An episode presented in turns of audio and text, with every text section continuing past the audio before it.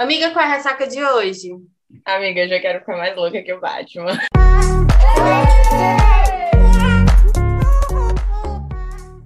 Oi, meu nome é Manuela Estevam. Oi, eu sou a Nay Alves e esse é o seu Ressaca Literária, o podcast. Meu Deus do céu. Entenda como esse é o episódio da vida da Manuela. Pela primeira vez na vida eu tô vendo Manuela em capa. Nem quando o macho vai cantar Manuela, eu vejo Manuela com vergonha, como eu tô vendo Manuela agora, encabulada, meu Deus do céu. Já, sinta-se honrada, porque não é todo mundo que faz isso, tá? Mas ela tá vermelha, gente. Ai, eu estou, eu passei, desde que você aceitou, eu falei pra Nara, eu falei, Nara, eu não estou conseguindo dormir, eu não consigo pensar em mais nada. Eu estou verdade. realmente muito fanboy aqui. Eu sou muito sua fã, de verdade. Não vou negar e nem confirmar que sim, eu chorei quando você falou que ia, que ia estar tá aqui. Eu falei pra Nara, falei, Nayara, eu não sei, estou no mundo invertido. Eu sou muito, muito sua fã, de verdade. E é ah. uma é uma honra receber você aqui de verdade. E é isso, estamos aqui com o Jai Silva. Será que a gente precisa apresentar a Jai? Tipo assim, acho que é tão. É isso, eu vou deixar ela se apresentar. Já, como é a sua primeira vez aqui, a gente sempre pede para as autoras, a gente fala que é dar o currículo, né? Se apresentar para a galera. E aí, uma curiosidade minha, falar um pouquinho de como você começou a escrever, o mundo da literatura, como foi para você entrar nesse mundo e há quanto tempo você escreve? É uma breve introdução aí da sua pessoa. Pode deixar. Gente, eu sou a Jacilva, sou a mãe do Santiago, da Celeste, do Javier, da Manu, eu acho que vocês conhecem, espero. E eu comecei a escrever em 2014, lá atrás no Notepad, quando as primeiras autoras nacionais de romance erótico começaram a surgir. Nana, Mila Vander, é, Camila Ferreira, foi bem no comecinho. Eu comecei mais como leitora do que como escritora. Aí, de repente, veio acontecer você. Não sei se vocês já leram, mas, tipo, foi o meu primeiro livro polêmico, assim, sabe? David é um personagem controverso. E ali foi a minha primeira experiência com a escrita. Já vai fazer o quê? Já vou completar nove anos desde então, 13 livros, dois contos, e é uma bagagem boa, assim. Eu estou muito feliz com o caminho que a minha, minha carreira levou. E principalmente do, do que eu consegui até hoje no meio, assim, no mercado, sabe? Sim, com certeza. Um bom currículo, né? Nossa, ótimo. É sobre isso. Gente, ele poderia ter sido maior.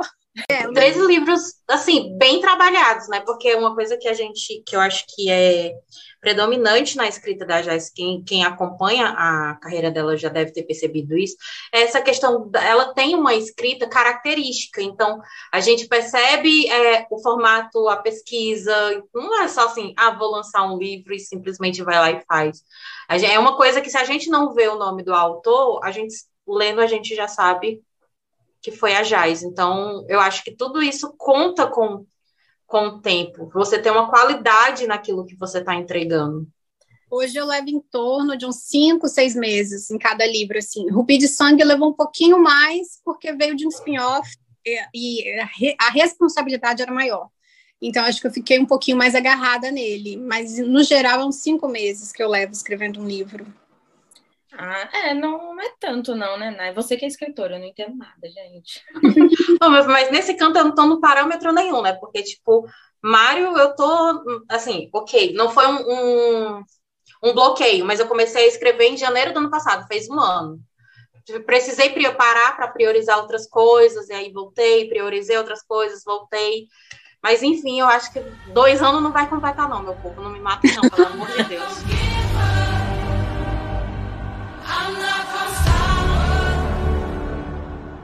Assim, eu não sei se você sabe, mas é, eu e Manuela nos conhecemos num grupo de autoras, né, leitoras da Raíssa, e nós logo fizemos amizade por conta do Romeu. Os livros da Raíssa são meus favoritos, assim, de tirar ressaca a qualquer momento, assim. Eu gosto muito da escrita dela. E aí a gente, né, tipo assim, nossa amizade ela começou por conta do Romeu, e aí a gente conversando, discutindo sobre essas coisas, né, literária, e a gente é, nascer a ideia do podcast é justamente essa diferença de não de fugir das resenhas comum que a gente está aí vendo, habitual, né? A gente fazer, todo mundo que via eu e Manuela conversando, todo mundo dizia que a gente era engraçada, que a gente levava pontos é, é, a se pensar, a refletir e tal, e aí nasceu a ideia do podcast. Mas quando a gente sentou e tipo, tá, organizamos aqui as ferramentas, o equipamento, agora o que que a gente vai gravar? E aí Manuela começou a, infer... a, a palavra é essa, infernizar a minha vida, porque eu precisaria conhecer o, Tia, o Santiago Salvatore. Ela contou. Eu, eu, Manu, eu não tenho. Não, até então, tudo que eu conhecia como Dark, máfia e tal, estava resumido em chefe da máfia. Tudo que eu tinha é, dentro desse meio, né, era ali que é o Costa. Então ela, tipo, não, você, eu, Manu, eu não sei se é o meu livro, eu não sei se é a minha vibe. Não, você só precisa ir. E, tipo, não vou dizer que foi numa sentada. Eu devo porque numa sentada, para mim, foi o Romeu que eu li em torno de 14 horas seguidas, parando só mesmo para secar as lágrimas. É, mas, tipo, uns quatro dias no máximo. E o, prime... o meu primeiro momento foi aquela coisa, né? Como você já sabe, eu, tipo, Manuela, não tô, eu não tô conseguindo. Manuela, eu não tô entendendo, eu tô perdida. A Manuela, lê, calma, não desiste, vai lá até que teve aquele capítulo, né? Que até a gente já conversou no, nos comentários. Sim. E pronto, para mim o livro ali, eu disse, meu Deus, o que que tá acontecendo aqui? Que livro é esse, Jesus? Enfim, a gente, quando eu, Manuela, terminei, ela, tá, vamos fazer o seguinte, vamos conversar na, na ferramenta. E aquilo ali foi o que a, a nossa primeira gravação. a primeira fora ligação, fora ligação, foi a primeira vez que eu sentei numa call com Manuela. Primeira vez que a gente se viu assim, sem ser em ligação de WhatsApp, porque a gente não se conhece, nunca nos vimos pessoalmente. E daí, ali foi a nossa primeira gravação. E até um dia desse era o episódio mais ouvido do podcast. Não, do podcast. E olha que foi não que foi o primeiro a entrar. Eu achei a química tão boa daquele podcast, tipo assim, parecia que vocês já tinham feito isso várias vezes. E vocês nasceram para fazer isso, porque, nossa, eu adorei, gente. Ai, obrigada. Ai, obrigada. então, ali, até um dia desse, era o episódio mais ouvido. E foi assim, literalmente, ali foi o piloto do piloto do piloto do piloto. Não teve, foi exatamente isso. A gente não programou, a gente não, não teve um roteiro, a gente simplesmente sentou e conversou. E conversou.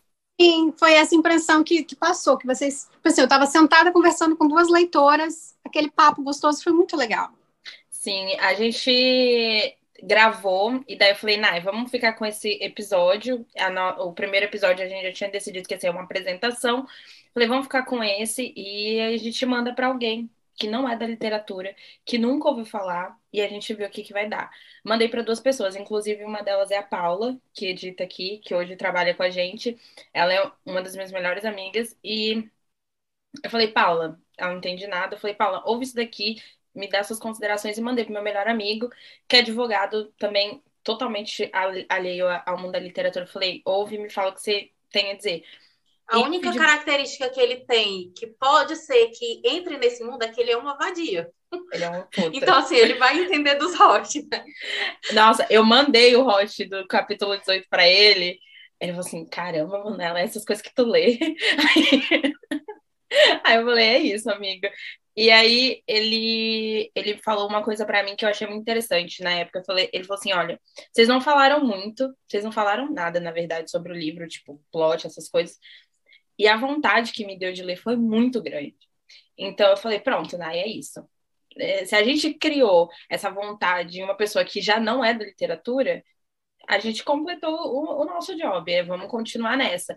E por muito tempo, o Segue Real foi um dos, um, um dos episódios mais ouvidos, e ele era base pra gente. A gente voltava e escutava e falava, Nai, a gente precisa voltar disso daqui. Porque, Porque ele foi, é o episódio que ficou mais completo. A gente consegue dar um resumo da história sem dar o, o, sem entregar, sem dar spoilers, sem a gente fala das nossas opiniões, o que a gente e gostou, a gente surtou o que a gente não muito, gostou. Né? Então, eu eu eu vou falar, a Nayara falou disso, e daí eu já vou começar realmente pelo começo, assim, eu conheci a sua escrita através do Sangue Real. Eu tava lá navegando na, na Amazon, e eu sou a pessoa do ranking, eu fico vendo, e aí eu vi lá Sangue Real, a capa me chamou a atenção. E aí eu nunca tinha lido nada Dark. O Darkel, inclusive, eu fui conhecer depois. Eu nunca tinha lido nada Dark. E aí eu fiquei tipo, nossa, que sinopse meio estranha. Não, será que essa mina vai ficar com cara do nada? Pelo que, pelo que dá a entender, ele matou o pai dela, como assim? Achei um surto. E baixei, mas ficou na minha biblioteca, juro, uns três meses.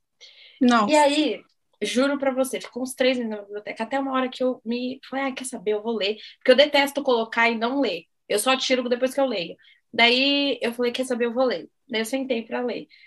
Mas eu li assim, em 24 horas, eu devorei o livro. E eu ia, e foi, eu acho que foi uma das primeiras vezes que eu apareci nos meus stories, no meu perfil pessoal, falando de um personagem. Do tipo, eu tava tão. E as minhas, minhas amizades próximas, nessa época eu não era tão próxima do meio literário. E as minhas amizades próximas, elas não leem. Tipo, uma das minhas melhores amigas, ela não lê e tal. E, as minhas, e aí eu ficava tipo, meu Deus, eu preciso conversar com alguém. Eu tô surtando, eu tô surtando, eu tô surtando. E aí eu ia pros meus stories, que era a única ferramenta que eu tinha. E eu ficava, gente, eu tô acreditando que essa menina tem meu nome. E eu ficava, ele tá falando comigo. E eu surtava nos meus stories. Eu colocava aquela tela verde e eu começava a ler pro, tipo, meus seguidores, ninguém tava entendendo nada. E eu surtando sozinha. E eu amei, eu amei o livro, tanto que eu já reli outras vezes. E aí eu fiz uma amiga minha ler. Eu falei, Thaís, lê, você não vai se arrepender, lê esse livro. E eu lembro quando ela terminou, ela foi falar com você no seu Instagram. E aí você veio conversar comigo, porque eu tinha indicado. E aí eu comecei a procurar tudo seu. Aí eu fui ler o, da Leona e o, e o Andréas. Eu amei, eu amei. E eu ficava, eu fiquei obcecada. Aí eu fui ler Barão, Barão Café. Aí eu falei, meu Deus do céu, essa mulher é incrível. E, eu, e aí eu fui consumindo. E eu fui fazendo as minhas amigas ler. E a Thaís, principalmente. Thaís é muito sua fã. E aí eu e eu ia surtando, eu ficava, amiga, pelo amor de Deus, lê isso daqui. Esses dias, um, uma amiga minha que mora no Brasil, ela não gosta muito de livro do Kindle, né? Ela falou assim: ah, me indica aí um livro para eu comprar e, e ler. Eu falei: compra sangue real tá disponível ainda. Mandei para ela, falei, você não vai se arrepender. Ela, Manuela, eu tô falando, você vai gastar dinheiro? Eu falei, compra. Eu juro para você, se você não gostar, eu te reembolso, compra, você vai amar. E aí, e aí eu comecei a falar para as pessoas e todo mundo começou a me dar um feedback de, meu Deus, tinha gente no meu perfil que falava a mesma coisa. Meu, li por você, eu sou muito cadela, assim, desde que começou o podcast, todo mundo fala, Manuela, a mulher de Santiago, porque realmente eu sou, né, gente? Eu só tenho nome, inclusive.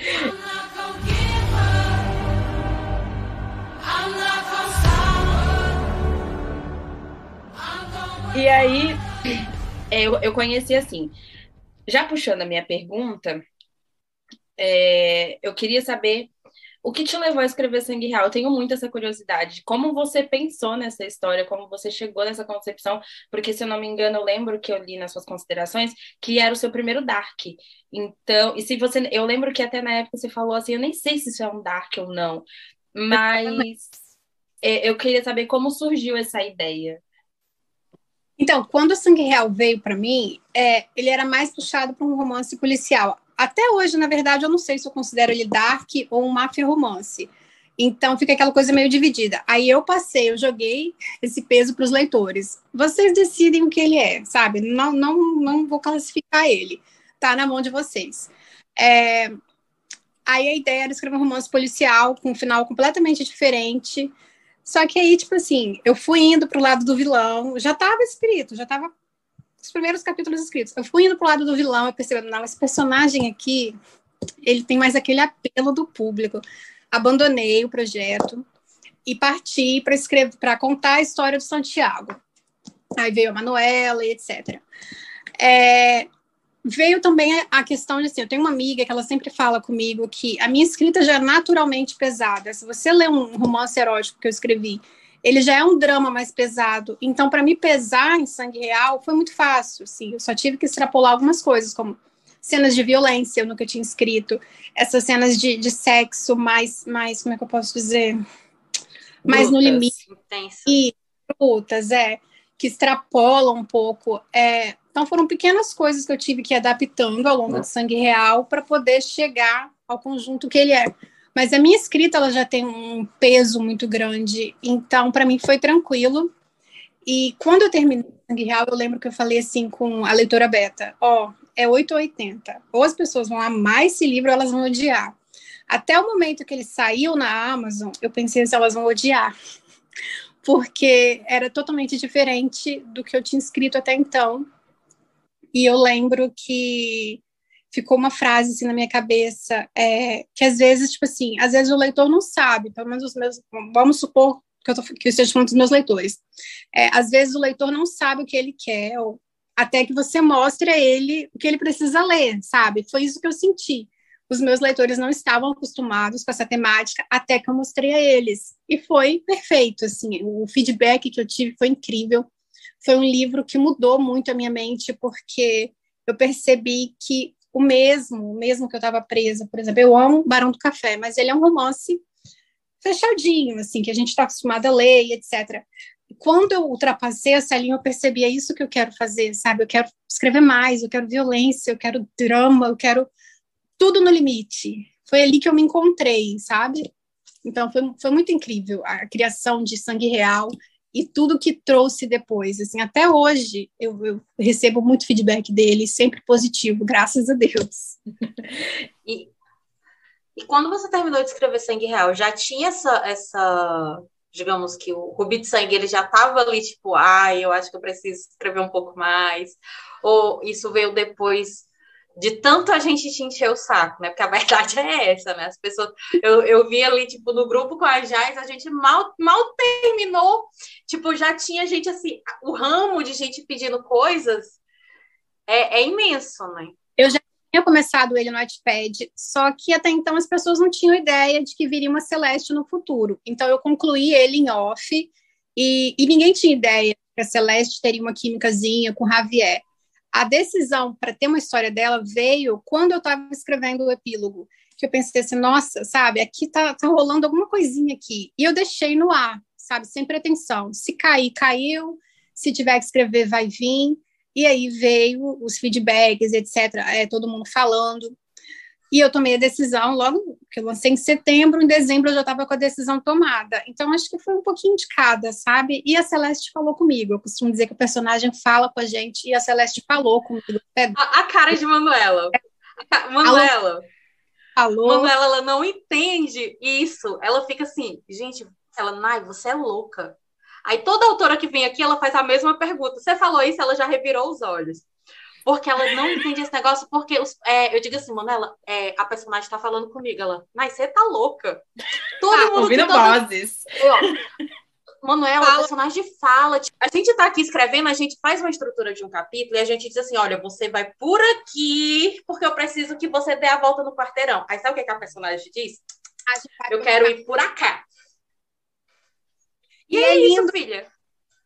Por isso que hoje eu não me prendo a planejamento, sabe? Eu escrevo o roteiro, o que eu acho que vai acontecer. Só que o personagem vai por um pelo caminho que ele quer, assim, sabe? Às vezes eu começo em A, termino em Z. E tá ótimo, porque sempre é um resultado muito bom quando a gente deixa eles falarem e não se prende a fórmulazinha de sempre, sabe? Eu gosto disso. Eu vou deixando eles livres.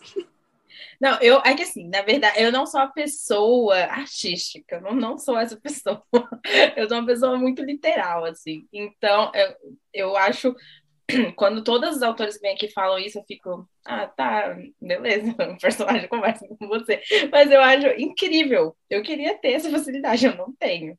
Por isso que acho que foi a Deb que perguntou se um dia eu ia escrever alguma coisa, eu falei, não. É tão verdade que o personagem fala que nem sempre eu escrevo spin-off. Tipo, eu sempre tenho muitos pedidos, mas nem sempre eu me deixo levar.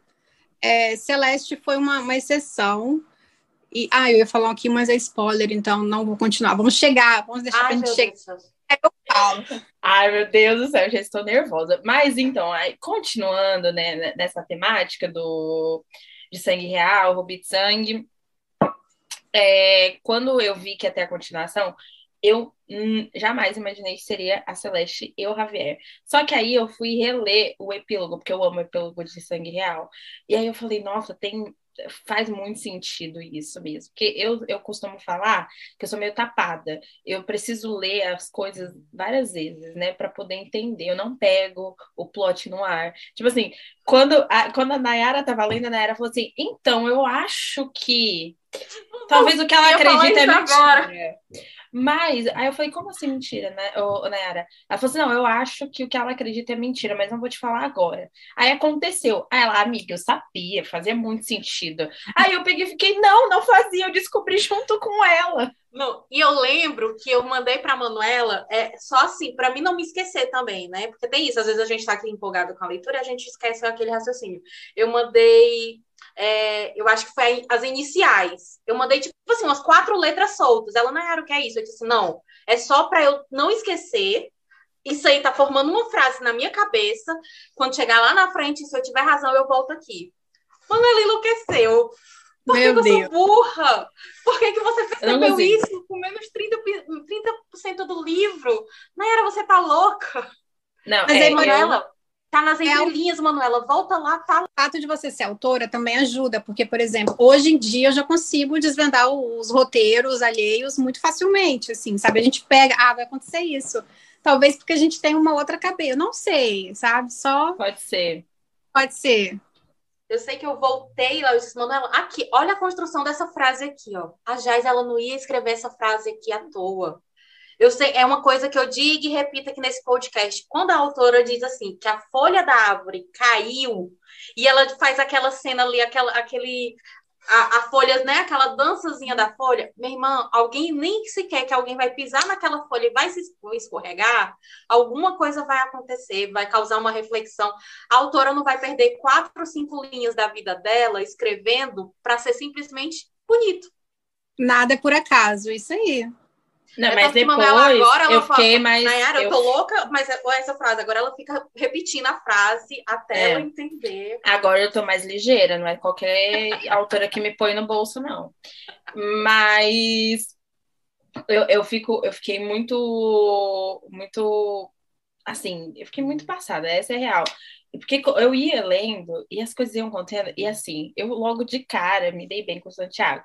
Acho que ali, o primeiro capítulo dele, que ele explica, mas ele não explica, mas ele vai ali dando as características da personalidade dele acho que ele, ele me ganhou, assim, porque eu fiquei, cara, é isso, ele é o vilão, ele não esconde que é o vilão, e eu já vou dar os pontos aqui, já falei isso outras vezes também, eu acho que nesse livro você não romantizou, tipo, o Santiago, ele é o que ele é, a Manuela, para mim, a Manuela é, não é vilã, mas ela é antagonista tanto quanto, e os dois ali, eles falam a todo momento que eles não são bons, que as coisas são assim, que o mundo é assim, e é isso, né? Lide com isso, mas não é romantizado do tipo, ai, ah, ele é meu príncipe, isso, aquilo. Acho que isso também ajudou muito, que eu já falei, eu sou a pessoa da problemática, eu problematizo tudo. Então, quando eu peguei esse livro, eu falei, meu Deus, ela não romantizou, eu tô muito chocada. E eu tinha vindo de uma leitura do After, então eu tava muito chocada mesmo. Não.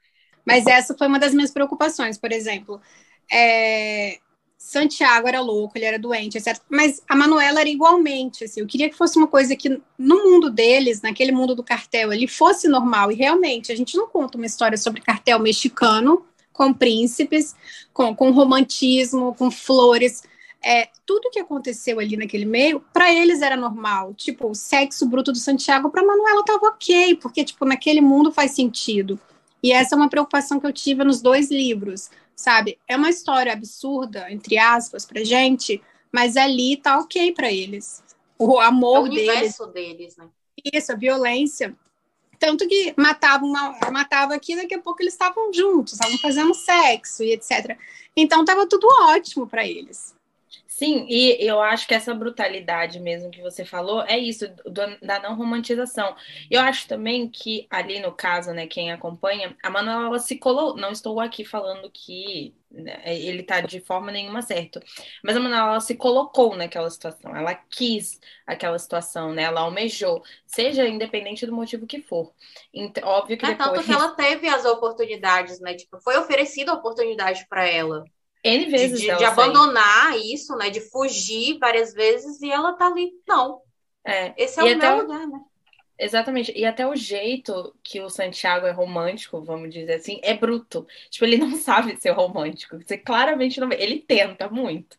Mas até o jeito dele falar as coisas com a Manuela, do tipo assim, para ele a declaração de amor foi colocar uma tatuagem no corpo dela. Do que é isso? Exatamente. Depois da tatuagem, ele fala para ela, ele fala assim, que ela fala assim: ah, você quer me marcar e mostrar para todo mundo que eu sou sua, mas você não me deixa ser seu. Você, é, você não se deixa ser meu. E ele fala assim: quando é que ela vai entender que, eu, tipo, marcando ela, eu estou falando para todo mundo que, é, que eu sou dela? Até isso, é tipo, olha o jeito doentio e maluco que ele tem de demonstrar amor. Outro ponto é em Rubi de Sangue, lá no finalzinho, quando a gente vê um freezer, tô tentando não colocar spoiler, um freezer uhum. cheio de cabelo. Você, é o romantismo dele, do Ravi, é tudo ali. É o jeito dele, né? E Aí, eu, eu vou dizer que eu amei essa cena. Não, e tipo assim, é, eu, vou, o meu, eu vou fazer um comentário com relação a isso e até já emendar. É, uma, na verdade, eu vou fazer a pergunta e aí eu já emendo aqui num comentário. É, quando você foi, depois de todo esse, esse sucesso, Sangue Real, ele é um marco na literatura nacional. Para mim, ele assim, é um dos melhores livros você, nacionais. Você tira pelo desespero das próprias autoras, que é tipo assim, já soltou o Bit Sangue. As autoras, se você olhasse os feeds, das, os stories das autoras, tava todo mundo largando seus próprios projetos para ir ler o Bit Sangue. O desespero até das autoras, como tava grande, todo mundo, quanto todo mundo tava esperando. Né? Então, assim, depois de todo esse sucesso de Sangue Real, você deu, assim, aquele medo, assim, tipo, meu Deus, será que eu... Tá ok, será que esse eu, o livro tá altura, as pessoas vão gostar. Tipo, eu acho assim, quando você tem um sucesso, né? Você vai lançar outro, assim, você fica naquele meiozinho, naquele medo. E aí vem o meu comentário. Né? Tanto que a Jais, eu nem me lembrava, né? Tipo, a Jais que, que trouxe isso lá no grupo, quando ela colocou, é, alguém, vocês têm pano para passar para o Javier? Eu disse, tipo, os meus, os meus sempre tive. A primeira vez que ele, tipo assim, a primeira vez que ele foi citado, a primeira linha que ele tinha lá o nomezinho dele em sangue real, eu já tinha ali, ele me, porque eu gosto é do proletariado. eu já estava desde sempre, eu já tinha pano, ele sempre foi o meu, o meu preferido, os meus olhos sempre brilharam para ele. E assim, já até entrando em Rubi de Sangue de cabeça, eu devo dizer que, para mim, de todos os seus personagens que eu conheço, ele é o mais coerente. De tudo. Manuela, pode fazer essa cara, eu tô cagando se você prefere o Santiago. A verdade ah, é. é que ele é o mais coerente. Ele é a pessoa que ele era ali quando adolescente, quando a gente, pouco que a gente soube do passado dele, quando ele foi jovem, quando na fase dele amadurecendo, ele para mim é o mais coerente de todos. Ele é o rei. Foda-se o que a Manuela acha, não tem para ninguém. Ravi é o dono. Eu nunca vou dizer qual é o meu preferido. Como autora, eu vou abster disso. Mas em relação ao Rubi de Sangue, você falou assim do meu medinho. Realmente teve. E eu fui sentindo isso conforme eu fui escrevendo o livro. Porque é impossível não fazer comparação. É, sangue Real, realmente, foi assim. Na minha carreira, ele foi um salto.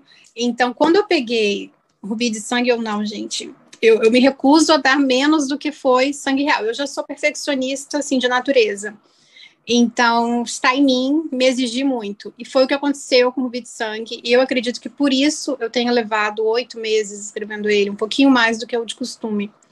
É, eu me cobrei muito nele e eu sabia que as expectativas eram muito altas, assim. Por isso que hoje eu fico surpresa e até emocionada quando eu vejo é, as leitoras falando, ai, Ravi é meu preferido. Gente, eu consegui, sabe? E, tipo, são, tá meio a meio, mas tem muitas leitoras falando isso, que superou, que, que foi melhor. Claro que vai do leitor. Cada leitor tem um tipo de uma preferência, mas eu não esperava. É o que eu sempre falo. Até eu colocar o livro para jogo, eu não sei o tamanho que ele vai ganhar, eu não sei a proporção que ele vai ter. E foi um salto, assim, um salto no escuro com Rubi de Sangue. Eu queria que ele ou se equiparasse ou fosse melhor do que Sangue Real. E eu tô satisfeitíssima com, com o resultado dele. Assim, terminei e falei, ai meu Deus, graças a Deus.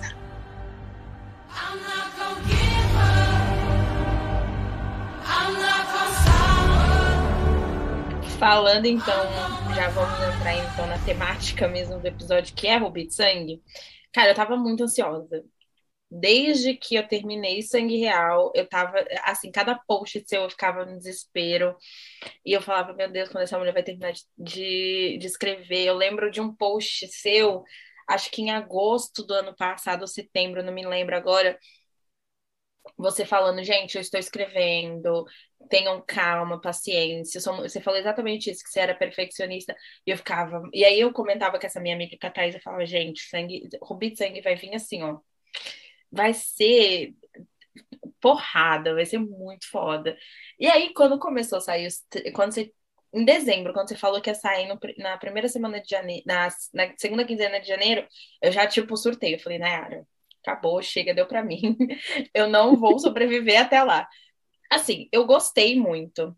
Eu prefiro sangue real, mas eu acho que sim, dentro da história, o, o Javier ele é um dos personagens que não só tem muita coerência desde o primeiro até aqui, quanto eu acho que ele tem uma jornada muito grande.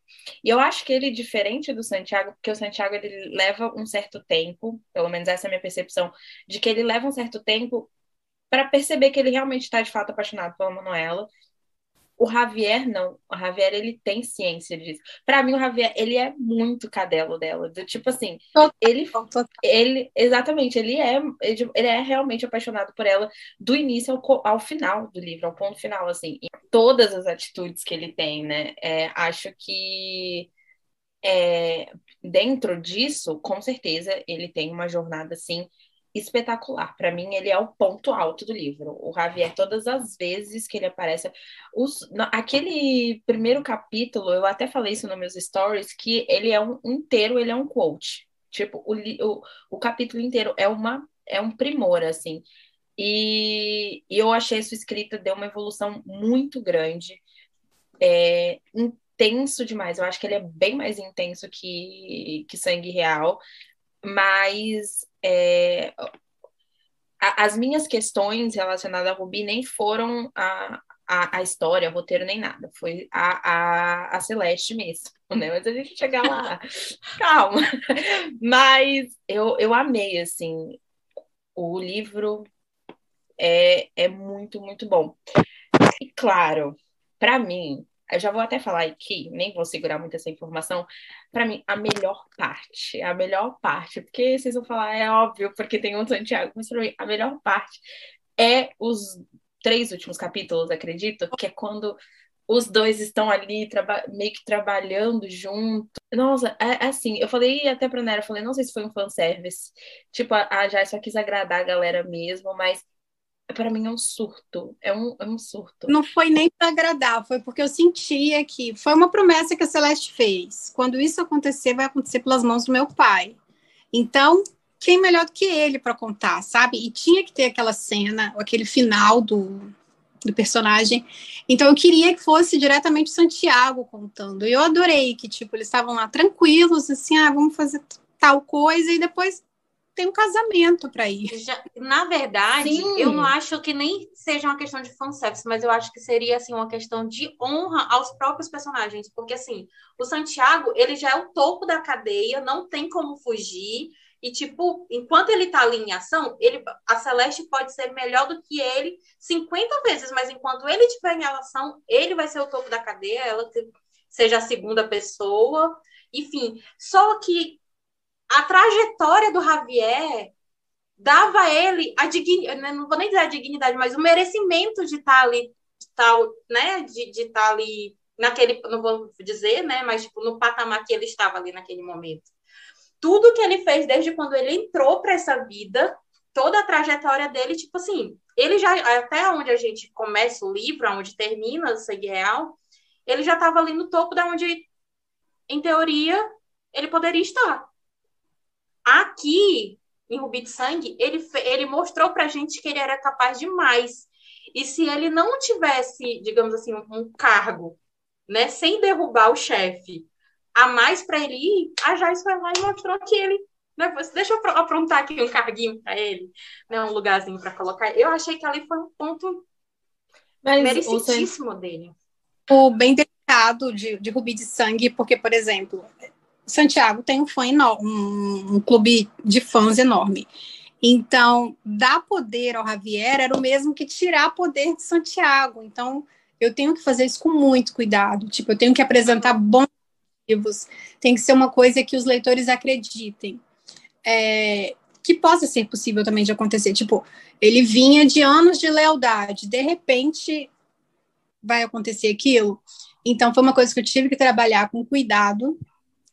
E, e é realmente um ponto delicado, porque, igual a Manu, por exemplo, que continua apaixonada pelo Santi, eu sabia que teria isso. Tipo, sou Ravi, sou, sou Santiago, mas terminou bem. Não, não eu acho que, que, com relação a isso, não, a gente não tem o que falar. Não, não foi o, o final foi, foi Perfeito, perfeito. Para mim, a cena dos dois ali no final, a cena do Freezer o Santiago tá presente. É assim, ali na cena, na cena do Freezer, não é nem só ele falando e, e, mostrando o jeito que ele é romântico e a prova de amor que ele deu para a Celeste. É ele provando mais uma vez para o Santiago a lealdade dele. Exatamente. É, a, a lealdade dele. E aí, é assim, Santiago, eu te amo, mas precisa ser justa. Foi cuzão, né, parça? Não, não precisava, não precisava. Acho que a, a cena que eu que eu até chorei, eu mandei um áudio chorando pra, pra Nayara. Eu falei, cara, como assim ele fez isso? Como ele pôde ter coragem e ainda sumir depois de anos que ele sabia? Eu fiquei, não acredito, eu tô decepcionadíssima com ele. Mas aí passou dois capítulos, eu fiquei, ah, poxa, eu entendo, né? Ele é. Como é que ele ia Não, Manuela é a maior passadora de pano que Santiago já teve na vida, eu tô pra ver. É eterno, seu pano pra ele é eterno. Mas eu falando é, do, de Rubi de Sangue e dessa questão de trajetória de, de personagem, vamos falar da Celeste. Eu gosto muito da Celeste. Acho que, como a gente, até tinha comentado no, nos comentários, que como não ser, né, mimada e desse jeito, porque, poxa, ela foi uma filha tão quista do, do, do do Santiago e da Manu, que não tinha como não ser. Depois de tudo que eles passaram ali naquele final trágico, que eles sentiram a, a, a, dor da primeira perda e aí vem a Celeste porque eles queriam muito. É, acho que não tinha como ela não ser realmente a preferida, a não a preferida, mas assim, a, o, o mimo dos olhos do pai. É, acho que as duas foram muito protegidas. Exatamente. Mas então, não, assim, também não tinha como não ser, né? A, a vida que eles que eles levam, ele tem tanto ali pouquinho tempo de ser família, porque ele tá ali só o, o, o senhor, ele é o tempo de 24 horas por dia o senhor da guerra, mas o, os minutos, os segundos que sobra para as meninas é tão família que não tinha como ele ser diferente. Né? Tanto que isso me leva até uma das coisas que, que Manela questionou assim, tipo, Nai, o Santiago parece que tá diferente. O Santiago, eu queria o Santiago o paizão, o bebezão. Inclusive... Só que eu disse assim, mas aí talvez vai partir até de um ponto de narrativa. Porque a gente tinha o Santiago falando como ele, ser, como ele seria em ser pai. Só que agora a gente está vendo a filha e a filha de 18 anos, que a gente sabe que é uma idade que naturalmente já não é fácil, né, dizendo como é o pai. Então, assim, nesse sentido, para mim, a Celeste ela pode ser amimada, ela pode ser coerente ou incoerente. Mas para mim, nesse sentido, não se torna uma narradora confiável. Eu me coloco no meu lugar de filha aos 18 anos, que eu tocava o pau no meu pai e na minha mãe. Não queria que ninguém falasse mal deles, só eu que podia. Sim, por exemplo, ali a gente estava conhecendo o Santi pai e a Manu mãe, e eles agiram como tal, eles não iam trazer guerra para dentro de casa. E tem aquela questão também do por exemplo, deixa eu ver se eu não perdi aqui. É, elas cresceram ali dentro, ela sabia, pelo menos a Celeste sabia quem era o pai dela, mas ele era o senhor da guerra do lado de fora. Então, os momentos que a gente pegou dele com ela, de pai para filho, não foi o guerreiro ou narcotraficante. Não, mas eu, eu acho assim, eu entendo. É que eu tava numa expectativa de ver, eu falei isso pra Nayara antes de lançar, eu falei, cara, eu quero muito ver a Manu mãe e o Santiago pai. Tipo, eu tô muito nessa ansiedade. E aí, quando eu fui ler, eu tinha, óbvio, a Celeste é a principal, mas eu, eu achei que, por exemplo, o fato de dali no começo ela meio que deixar subentendido que ela não se dá tão bem com a mãe. E, e eu posso ter tido uma perspectiva errada, tá, Jazz? Mas essa foi a minha visão. De que a quase todo momento, desde o começo, né? Nem quando a Celeste fica sabendo do rolê do passado, não. Mas parece que a quase todo momento ela tá competindo com a mãe dela. E eu, eu, eu não eu, eu ficava assim, mas filha, é sua mãe, tipo, mano, é a Manuela, por que, você tá, tá tendo esse rolê, sabe, estranho? E eu lembro de estar tá com essa sensação de falar, Nayara, eu não sei, não, não tá aparecendo o mesmo Santiago. Eu tô achando diferente, tanto que eu, quando eu fui fazendo o diário, o que, que eu ia fazendo? Eu ia colocando, tipo, capítulo 1 e o resumo do que aconteceu naquele capítulo. Eu lembro que eu tava aqui, ó, capítulo. Né, tava no capítulo 10 e eu assim, Santiago e Manuela continuam fora e eu não consigo entender. E aí eu coloquei entre parênteses, o meu marido não está o mesmo. Então, assim, é, eu não eu não consegui, era capítulo 10, eu tava entrando em desespero. Eu falava, né, eu não tô conseguindo entender esse rolê. Tipo, e eu, e eu falei isso depois, a, a, a, gente tem o primeiro plot ali no final do capítulo 7, né? Que é quando acontece a, o, a coisa lá com a irmã dela. Então, assim, quando aquele capítulo acontece, para mim foi tipo, putz, agora, hein? Agora o Santiago vai. O que eu tentei, por exemplo, ali não era a história do Santiago e da Manuela, não era o momento da gente ver o que, que eles iam fazer com, com o país, era o momento da Celeste, da gente viver a dor dela. E uma menina de 18 anos não enxerga os pais, tipo, sabe? Tem as desavenças, principalmente quando a sua mãe está tentando te tirar de perto do amor da sua vida. Uhum levar para outro país, etc. Então a gente viu ali a mente de uma adolescente de 18 anos, não do nosso Santi, não da nossa Manu. Então eu entendo um pouco, assim, sabe, o seu querer ver mais deles. Isso Sim. era o que ela, ela, ia falando e eu ia rebatendo. Eu disse, Manu, mas não tem como. A gente, tipo, tenta. Eu fico, eu fico trazendo a história para mim. Eu, tipo, quem eu seria no lugar dela? Da Celeste. Primeiro porque, tipo, obviamente vai ser diferente porque a gente está vendo Santiago dos olhos de outra pessoa. E não é de qualquer pessoa. A gente está vendo através dos olhos da filha dele. Da filha. E com relação a Manuela, de uma certa forma, eu vejo sim ela como tendo uma, uma competição com a mãe. Porque, tipo, ela, a mãe tem a atenção do pai, independente. Ela tem a atenção do Santiago como marido, né, como família, aliás, e como senhor dela guerra. Ela tem a, a Manuela ela tem a atenção do Santiago de todos os lados. A filha não tem. O Santiago não baixa a bola para a Manuela dizer assim: você calha a sua boca que eu vou para a rua com você com, a, com um fuzil na mão. Ele não pode, ele vai fazer o quê? Amarrar ela? Ela corta, a, a gente sabe que ela vai cortar a, a, a, a corda e ela vai. Mas a Celeste faz, a Celeste não pode fazer isso. Então, para ela vai ser sempre uma competição. E a mãe, principalmente, é. Manuela, a gente já foi filha, a gente é filha. A Manuela tá sempre ali, você não vai fazer isso. Ah, mãe, por que, que a senhora pode fazer e eu não posso? Então, para mim, a Manuela realmente sempre ia ser uma competição, principalmente quando a gente vai olhar pelo lado do Santiago. A Manuela, ela tem uma amizade com o Santiago, ela pode abraçar o Santiago, ela pode Javier. conversar com ele, com, o Javier, desculpa. Ela pode ah. conversar com o Javier o tempo todo, ela pode abraçar o Javier, porque o Santiago, ele já viu que ele, tipo assim, é melhor eu engolir o meu orgulho, porque a Manuela não vai mudar. Mas a Celeste não podia fazer isso. Primeiro, porque o próprio Javier não ia deixar. Segundo, porque a Manu podia não deixar pelo tipo, não, pode ser que eu não vou. Ela não ia entender como uma dependência de amizade. Da, da Celeste, a gente tem um pai, um Santiago muito amoroso, tipo assim, que faz de tudo pela filha e pela visão, e na questão da Manuela, a gente tem uma mãe tentando proteger. O passado da Manuela justifica o comportamento dela, porque a Manuela sofreu muito na infância, na infância, na adolescência. Eu acho que antes da filha se soltar naquele mundo, ela queria assim: você precisa ver mais da vida, você precisa aprender mais, amadurecer, porque ela sabia que no futuro, ela, mesma fala que não é as guerras do pai dela que ela teria que lutar, era as da Celeste mesmo. Uhum. E eu acho que a Manuela quis preparar ela para esse mundo. Ela não quis trancar a Celeste, ela quis preparar da maneira Isso. dela. Isso, e eu vejo até assim, ela talvez ela, a Manu, ela tem um entendimento que o Javier é o amigo dela. Mas será que, que ali, num negócio onde 98% era homem, se os outros homens que já foram acostumados a ver a Manu tratar o, o Javier daquele jeito. Mas aí ele passa a se ele passasse a tratar a filha dela daquele jeito, como que seria o respeito? Então eu vejo ali, pelo contrário, eu vejo muito atitudes de mãe na Manuela. Eu não vejo as atitudes da Manuela sendo a mulher do, do Santiago. Quando não, assim, né? É... Do meio pro fim do negócio, eu fico, fia, acorda. Cadê? Não, cadê então, sua... mas a, a, o meu problema não é eu não ter. Eu, eu realmente reconheço que ali ela estava tentando proteger a Celeste. E a gente não esperava menos da Manuela, que queria tanto ser mãe ali, depois que ela né, sofre uma perda irreparável.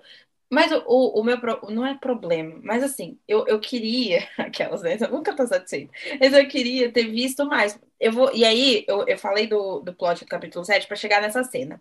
A gente tem esse plot, eles voltam. Aí a gente tem a cena do Javier ensinando a Celeste a atirar.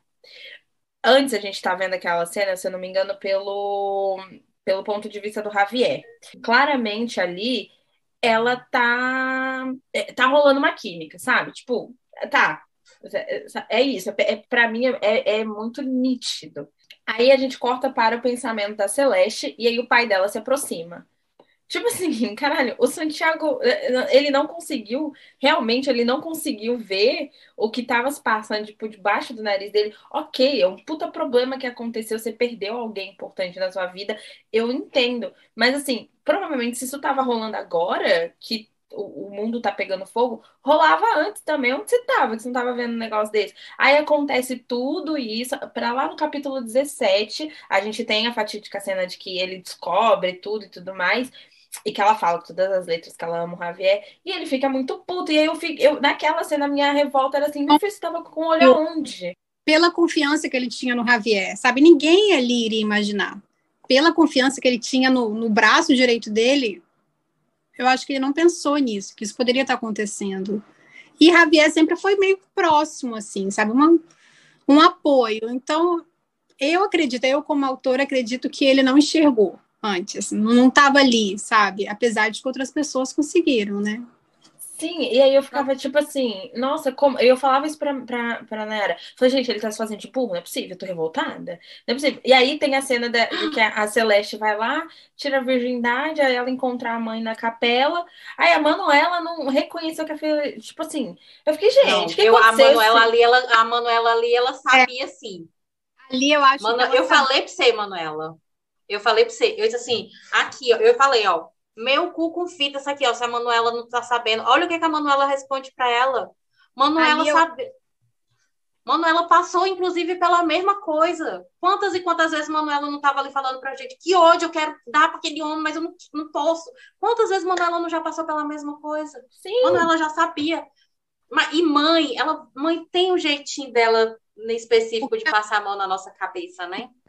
A Manuela tivesse falado assim com todas as letras. Eu sei, a Manu queria ver a reação deles. E isso não teve realmente antes, né? Antes do, do Santiago descobrir. Mas ali eu acho que bateu que estava tendo alguma coisa entre os dois ali. Eu só não escrevi. Deixou claro, né? Deixei para você. Assim, eu acho que ficou bem. Assim, se a gente lê nas entrelinhas. nas entrelinhas, tá? É uma coisa que demorou me acostumar, é que, tipo assim, nem tudo precisa ser escrito, sabe? Algumas coisas a gente pode deixar para os leitores irem pegando. Uhum. Ou... Eu não peguei. Pra mim, a Manuela não sabia. E eu ficava revoltada, porque eu ficava falando assim, gente, eles ficaram, pais ficaram ingênuos, o que que tá acontecendo? Eu ficava revoltada. Mas preciso dizer também aqui, já lembrando da, cape, da capela, Ai, gente, que ranço da Rosa. Jesus, tinha umas dores que eu falava assim, por que, que a Manuela não terminou de queimar ela dentro daquele quarto? Gente, que ranço, que ranço. Mulher chata, insuportável. Eu terminei tendo um carinho pela Rosa, porque, tipo assim, foi o que a Manuela Senhora? falou. De... Sim, eu terminei com carinho. De tudo, a, Rosa gostava da Celeste. E aqueles que amam nossos filhos, a gente aprende a gostar ou a respeitar. Foi o que a Manuela ensinou um, tempo lá. É, eu terminei com ela, tanto que eu deixei ela viva. Você vê que ela Não. tá Sabe que, olha, antes né, do livro sair, criando mil teorias na minha cabeça. Gente, eu achava que a traidora da, dentro da casa era a Rosa, porque a Rosa é, não se conformava da. Tipo assim, eu fui formando várias teorias, na minha cabeça fazia muito sentido. Eu não vou mentir, é, tipo, quando ela falou isso, eu acabei aí, me lembrando. Né? Para mim, é, eu, assim, a gente viu muita coisa na internet. O, o, o Sangue ele chegou num momento onde as book rede estava explodindo. A verdade era essa, né? Sem, sem citar qualquer coisa envolvendo polêmica e tal, mas a, tipo, a gente chegou no meio do furacão para aumentar, para endossar o caldo. E independente das polêmicas ou não, a gente ouviu muita coisa de de Ruby de Sangue, né? Tanto que eu disse assim, Manu, eu não vou ficar online porque eu não quero spoiler. E eu quero ter as minhas próprias ter as minhas próprias experiências. Né? Tanto que Manuela ia compartilhando comigo, eu, disse, né? Tanto, eu por mais que tinha detalhes que a Manuela já tinha me contado, eu continuo batendo de frente com o Manuela, tipo, Manu, mas isso, se a gente for olhar pelo lado narrativo, tá correto, é assim e tal. E aí, Manuela falar esse negócio da Rosa, me vem para o meu ponto negativo do livro. Que eu não vou mentir, isso deu meio que uma interferida muito grande com relação à nota que eu dei. O meu ponto de vista com relação ao conflito. Eu não sei se por conta das minhas expectativas, porque quando eu li, né, tanto que eu, eu falo muito isso, quando eu li Sangue Real, eu tinha lido outros três livros assim que eram livros que os, os personagens principais eles eram bem administradores. Então, quando eu terminei, eu disse assim: meu Deus, eu venho de Surrender. Depois eu passei por minha pequena mulher e eu chego em Sangue Real, eu sei administrar um puteiro, um cartel, uma empresa perfeitamente. Porque, tipo, foram bons livros que trataram muito essa questão. O Santiago, ele sem dar aula, mas a forma com que ele explica ali a, a como ele rege todo o negócio é incrível.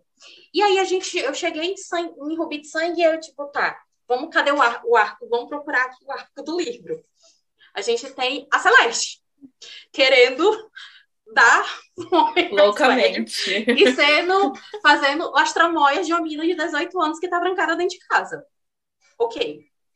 O Javier, o arco do Javier é continuar fiel ao pai dela, tentando desviar dela, e aí começam as coisas a acontecer. Aí eu, tá, agora vamos para a ação do livro. Eu não tô entendendo o que, é que o Gael tá fazendo aqui. Aí eu, Manuela, vou... me ajuda, desenha pra mim, eu não tô conseguindo entender. Aí Neto tá, Manuela, eu também não tô entendendo, não. Peraí, ainda que eu vou voltar. Eu voltei. Em relação ao Gael, achou que ele fosse um personagem antigo que ele foi de repente jogado para vocês, né? Mas ele era antigo na vida do, do, do Javier. Sim. Não. Não, isso com relação a isso, eu, o que eu não eu fiquei assim sem entender foi, foram as ligações que levavam essa, essa trama a acontecer, nessa parte da guerra, digamos assim, né? Eu tive muita dificuldade. Eu não vou mentir, não, até agora eu não entendi. até agora eu não entendi, não. Quando a Celeste estava tentando seduzir o Javier, o Gael estava tentando derrubar o Santiago. E, tipo, o Javier estava no meio. Meu Deus, eu quero Celeste, mas não posso ter. Meu Deus, o Gael quer alguma coisa. E se eu não der, ele vai ameaçar. Tanto que lá pro finalzinho, quando fica claro que Javier apertou a mão do Gael nas fotos, não sei uhum. se vocês. Sim. Então, aí foi ele tentando um acordo para poder tirar, para ter tempo para tirar a Celeste do país antes que a bomba explodisse, porque a bomba ia explodir. Não foi ele fechando. Não sei se isso é um spoiler, não foi ele fechando um acordo. Não, não, não é spoiler. É. Não. não, isso aí, para mim, essa parte ficou clara, né? O que eu fiquei dali do, do. Eu comecei a ficar me perguntar e eu perguntando, me ajuda, porque agora, dessa vez, eu que não tô conseguindo bater. Tipo, em que momento o Gael tava dentro ali? Porque, tipo, vamos lá. Eu aprendi que a gente ensina, a gente apaga as provas. A gente incinera os corpos. No primeiro o que, que esse homem estava fazendo semi-vivo dentro de uma vala? E o que que o Gael estava fazendo lá pro pé? Não, eu fiquei, eu, eu, fiquei me perguntando. Já, primeiro tipo você, assim, Manuela, se não tem corpo, não, não temos morte. Eu já não temos morte. Né? Tanto que você viu a minha reação. Eu me senti lá a própria figurinha da Lala, né? Aquele meus na, gritos ali no WhatsApp. Na parte que ele foi resgatado, você diz, né? Sim. Então, sim. eu acredito que ele esteja ele estava de olho assim no Javier já há um tempo e provavelmente ele estava ali ao redor, porque por exemplo, ele queria que Javier ajudasse ele, então ele não ia perder Javier de vista. Foi aí que ele chegou até Javier depois, sabe? Ele estava de olho nele. Ah, eu sabe, que, sabe agora conversando com a Jazz que eu percebi? A Jazz ela não fala tudo, ela não escreve tudo, tá vendo? Isso aí não tá escrito. Não, não é que é lógico. Tá subentendido. É isso. Se o cara estava lá querendo um acordo com o Javier e ele sabia de coisas que não tinha como saber. Então ele estava de olho há um tempo, ele tinha alguém infiltrado e ele tinha como ter informações. Provavelmente por fora do casarão tinha alguém dele ali. Então quando levaram, aí começou, ele salvou. Eu fiquei muito tipo, Manuela, é, é, vem cá, vamos desenhar aqui, porque dessa vez não. Onde é que o, o outro não. homem lázinho tá Isso entrando eu... aqui? Isso eu entendi, não, isso eu entendi. O que eu, o que eu não entendi, na verdade, que eu me perdi, era em relação a Ulisses E o Alejandro, mas pois é, eu disse, onde voltar. é que o vizinho lá entrava aqui na jogada, e aí, durante, eu acho que justamente por não entender, durante uma boa parte do livro, a minha teoria era que em algum momento a Rosa ia ser culpada de tudo. a Rosa não, eu, eu, tipo, possíveis culpados ali, vocês foram para Rosa, tadinha. Não, é justamente motivos ela nesse, tinha. Eu não estava é. entendendo esse rolê, então para mim a cabeça em algum momento, sei lá, o Santiago ia abrir a porta para se encontrar com o culpado e chegasse lá e ia dar de, contra... de cara com a Rosa tomando chá. Não, eu, eu tava, tipo. Ali eu já tinha conseguido entender. Mas depois, quando o, o, o Javier aparece de novo, a minha sensação era de tipo assim: eu acho que ele tá tentando provar um ponto e tá sendo hipócrita, né? Porque, tipo, pra ele, na cabeça dele, ai, tanto faz, foda-se todo mundo, é o Castilho, nananana. Mas, amigo, você tá comprando uma guerra aí pra provar um ponto de que você não é traidor, não. Você quer limpar seu nome do Serasa. tipo assim. Mas é, é, não é nem o Serasa, ele só queria limpar o nome dele com a Celeste. Porque não, resto, para onde, aonde ele ia passando, ele estava tacando foda-se para o que ia acontecer com ele com as pessoas que estavam tipo, sendo leais ao redor. Uhum. Ele só queria que ela entendesse. Toda a briga dele era, né, tanto, tipo, aquelas conversas dele ali com a carne, aquelas coisas ali, tudo para mim era só, tipo, é ela, entender não. ela, defender e é ela. É... E agora, já vou fazer até essa pergunta, se você puder responder também. Já em algum momento passou pela sua cabeça a Manuela abrir a, o passado dela para Celeste? Porque eu ficava muito agoniada do sentido de a Celeste estar tá todo o tempo ali é, culpando o Javier, porque ele é um traidor, porque ele é um traidor, porque ele é um traidor, tipo, batendo, batendo nessa tecla. E aí me irritava do sentido, ah, amiga, pelo amor de Deus, sua mãe fez coisa muito pior. Como assim? Tipo, e, e não passou pela sua cabeça, eu não sei, né? Não entendo, mas é, em algum momento passou pela sua cabeça, tipo assim, a Manu contar de fato o que, que aconteceu no passado deles? Calma aí, que as coisas não são bem assim. Não, como, como por exemplo, eu vi, acho que enxerguei tanto a Manuela como mãe, que eu não consegui enxergar ela é, falando assim, filha, vem cá, deixa eu te contar o que, que eu fiz, o que, que seu pai e eu somos. Eu não consegui enxergar isso. Então, acho que por isso que não estava no livro. É, é muito pessoal deles, assim, aquela loucura deles. Não são conversas que a gente tem com nossos filhos. Pelo menos eu acredito que é, porque eu não sou mãe e é ainda. Mas de proteger, né? É, também não Sim, sou mãe, né? coisas que passa para frente. Ali o que ela sabia o básico, que eles se amavam loucamente e que dariam a vida um pelo outro. Mas era o que a Celeste sabia, sabe? Sim, é, eu ficava muito agoniada do tipo, eu falava isso pra, pra, pra Nayara, do tipo assim, amiga, como assim? Tipo, a Celeste ela tá achando que ela é quem? Que eu não tô entendendo.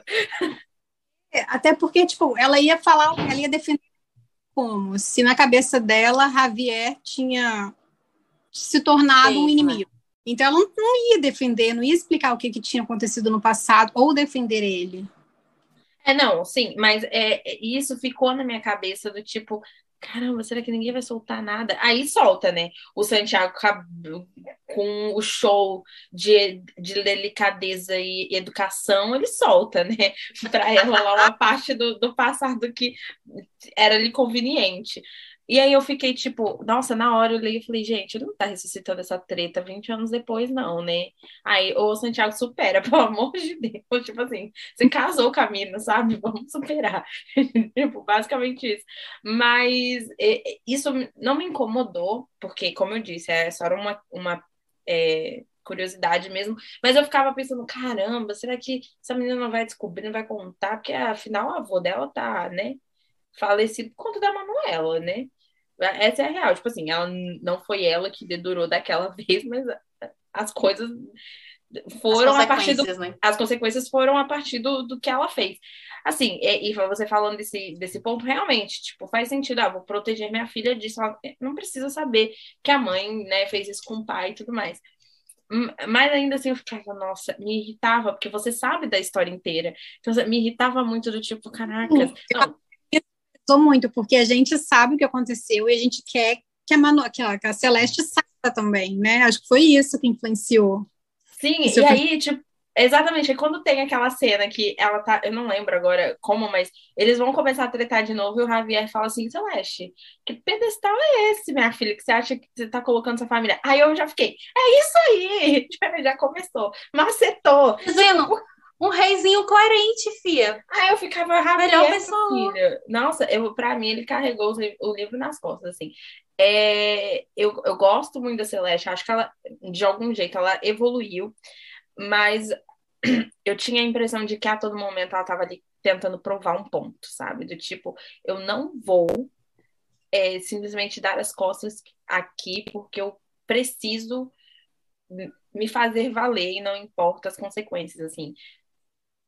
E acho que a virada do ponto, né, ali do capítulo 18 para a segunda parte, do capítulo 17 para a segunda parte, é, é muito boa, mas eu ainda assim sentia muito isso do, da, da questão da, da Celeste. Mas, como você mesma falou, né? Se a gente olhar para um prisma muito maior e ampliar a história dela, faz muito sentido mesmo. Do tipo assim, olha de quem ela é filha. Eu gostei muito da evolução dela, assim. Às vezes eu, eu dou comentários, não é nem como autora, como se eu tivesse lido o livro, sabe? Como se eu tivesse de fora. Mas eu gostei porque, por exemplo, ela começou com uma menina querendo viver, querendo fazer parte desse mundo, mas sem ideia do que era esse mundo. E de repente a gente chega na parte em que ela já está ali e ela tem que se fazer provar, ela tem que se fazer ser respeitada. E ela arrumou o jeito de ser respeitada. É, só que a gente tem que lembrar que ela ainda é uma menina de 21 anos, 20, 21 anos. Sim. Então ainda Sim. tem muito pela frente até que ela chegue a ser o que o pai dela foi quando foi apresentado pra gente em Sangue Real, porque ele já estava com 40 anos, ele já era um homem, já tinha andado meio mundo. Então, ela ainda é uma garota, sabe? Ela ainda tem muito o que provar e muito o que fazer. Mas eu acho que para onde ela chegou até os 21 anos, está ótimo. Eu gostei muito da evolução dela, assim. Ah, Era o que eu queria. Não queria uma personagem que já começasse, meu Deus, eu sou fodona só porque eu sou filha do meu pai. Ou olha como é que eu sou má. Não, ela não era má, ela era mimada mesmo Até mesmo porque ela sabia o que aqui tinha acontecido, mas ela nunca tinha, assim, vivenciado, né? Visto ali tão, tão de perto, né? Até o capítulo ela foi... 7, ela simplesmente só sabe de ouvir falar. Ela sabia quem ela era, mas ela não sabia as consequências do que esse mundo tra traria para a vida dela. Então, ela teve uma evolução boa, passou por isso, passou pelo primeiro amor. E nos 21 anos, ela já foi jogada nesse mundo. Tanto que a segunda fase é a minha fase pra, favorita do livro, porque já é uma outra Celeste, sabe? A minha, a minha é. fase favorita é a terceira parte. Eu não aguento. Ah, perguntar por quê. Não, não é. Eu... Isso é uma coincidência. É uma coincidência. Não é não, né? Não. não, é porque você não ouviu os áudios Grite Manuela quando o Santiago liga o Javier. Tipo, liga. Sabe? Liga. Assim, ele, é só a voz dele que tá no livro. Gente, Ai, quando ele aparece ali só pelo telefone, eu falei, meu Deus, o Santiago apareceu, o Santiago apareceu. Ai, eu não aguentei. Mas que tem ele é aquela no comecinho da primeira, da terceira parte, que Javier chega e os dois sentam ali e a, é a verdade jogada para eles. Eu, meu Deus, eu adoro aquela cena. Nossa, pra, sabe qual é a melhor cena para mim? Mas eu acho que o, o Santiago, de uma certa forma, óbvio, ele tá muito enfraquecido, mas eu gosto é a cena do resgate. Tipo assim, porque eu acho que ali o Santiago, ele tá completamente sem defesas. Ele tá totalmente vulnerável. Ele tá um homem comum, para mim, né? Ele tá sem todas as amarras dele de é o Senhor da Guerra. E, e, cara, era muito fácil, né? Mas o, o, o Javier, ele foi devoto à, à família Óbvio que a Celeste pesou muito, mas eu acho que a família mesmo. Ah, eu não sei se ele teria tido coragem, mesmo sem a. Eu acho que ele não finalizaria o que ele tinha ido se proposto a fazer, tipo, olhar nos olhos do Santiago, sabe? Um cara que ele foi fiel há tantos anos e que ele estava comprando uma guerra só para provar que ele continuou sendo leal. Eu acho que ele não, ele não teria, tipo, tido coragem. É o reizinho coerente. É, não, coerente, coerente com a personalidade dele, né, meninas? eu acho que ele, ele é muito coerente naquilo que, desde o começo, daquilo que ele se propôs, né? Que ele aprendeu, ele, tipo assim, nasceu e foi criado para ser leal, para servir ali, né? E, e, ele foi coerente com isso até o final. Exatamente. São por essas e outras que eu digo que ele é o meu é o personagem mais coerente, o melhor personagem que a Jai já escreveu na Ai. vida. Se chama Javier.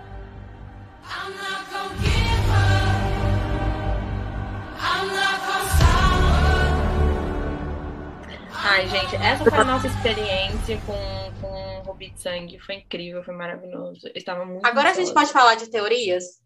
Não, te, eu, Porque eu, eu e Manuela, né? a gente tem uma teoria. Pode falar. A gente tem uma teoria que eu me senti assim. Meu Deus. E fui eu, eu e fui eu que falei. E foi ela que puxou. Vai, Manuela, rasga aí. Não, tipo assim, eu achei muito sugestivo. Você pode falar que eu tô muito louca, tá? Mas eu achei muito sugestivo os nomes das crianças. Eu não vou falar de quem é os nomes das crianças. E aí, a gente sabe que tem essas crianças, e além dessas, desses dois meninos, a gente tem uma menina ali no meio, né? Filha de, de você sabe quem. E aí eu acho, eu, né, acho muito. Que, detalhe, as crianças minha... são apresentadas pra gente como? Tretando por conta da menina. Exatamente, é. a cara da Jais agora foi a melhor, porque assim... então, assim, na minha cabeça. Ai, meu Deus, eu me sinto poderosa. Eu não lembro agora, mas na minha cabeça, eu pensei, falei, Nayara, o nome de uma dessas crianças na mitologia grega, eu não, eu posso estar muito louca, mas faz sentido.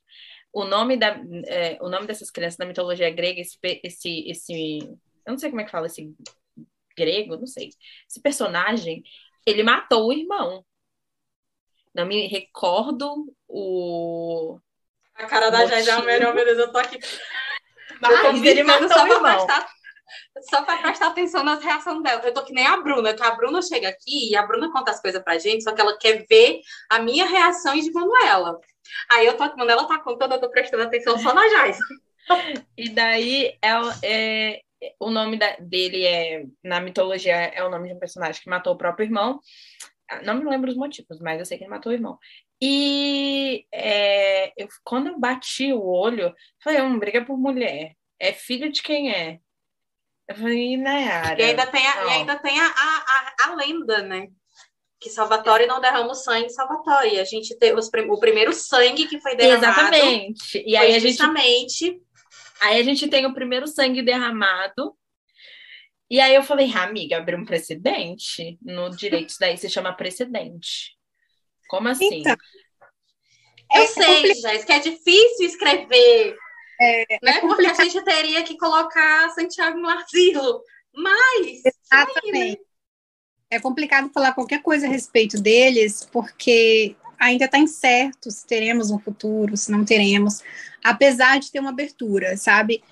Mas nesse momento eu não gostaria de chegar nessa abertura. Não é um, um projeto, não é algo que eu tenho em mente. Sim, mas é, sabe o que, que mas aí você não dizer, você não dizer que fechou a abertura que está aberta, vai deixar ela assim, já, já é um carinho muito, muito grande. Nesse universo sangue real e rubi de sangue, que leva o nome sangue, eu fechei, eu encerrei. Ali não tem mais, não tem como mais voltar. Só que uma leitora encontrou uma brecha que aí dependeria de outro personagem, no caso, o pai dessa menina que vocês falaram. Aí eu vou deixar vocês descobrirem como é que essa brecha viria. Pensa nele. não faz isso, na... não, que a gente tem uma lista de livro para ler e Manuela vai querer reler tudo a partir de agora.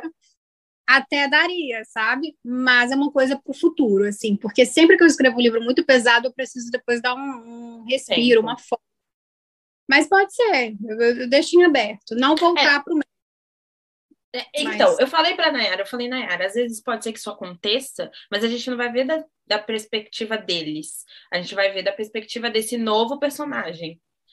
Então, é, eu, eu falei isso para ela, eu falei, tipo, porque é, realmente o que você falou faz sentido. Eu falei, eu não quero que ela volte na história ela for matar o Santiago. Deixa do jeito que tá. E tem isso também, né? Exatamente. Porque qualquer história que vier depois, eles ou vão estar mortos ou vão estar muito velhos. E eu fico com Ex dó de ah, Santiago Ex morto, assim. Exatamente, não, não quero. Não vamos voltar a essa, essa discussão, não existe. Vocês parem com isso. A então... cara de então, Nossa, eu entrava em desespero toda vez que eu pensava que a minha teoria era tipo Santiago morrer e a Celeste vai ter que comprar briga. Mas eu eu falar, eu Eu acho, foi o que eu falei para ela, eu, falei, eu acho que não faz sentido. Mas, se a gente for ver, se esses personagens crescerem próximos um dos outros, vai ser inevitável ele estar tá nesse universo. Então, aí, a gente pode ter o desenrolar dessa história que na minha cabeça faz sentido, mas a gente pode ter o desenrolar dessa, dessa história por um ponto de vista de uma pessoa que não é Salvatore. E, né, Sim. dessa outra família. Porque eu tenho planos para. Eu, eu posso contar? Pode, pode. Para escrever a história de Paulo. Só que aí foi o que eu até falei. É, vai ser um universo completamente diferente, o início de um, de um novo, um novo caminho, assim. Então vai partir dele tudo, sabe? Agora a gente parte para as máfias italianas.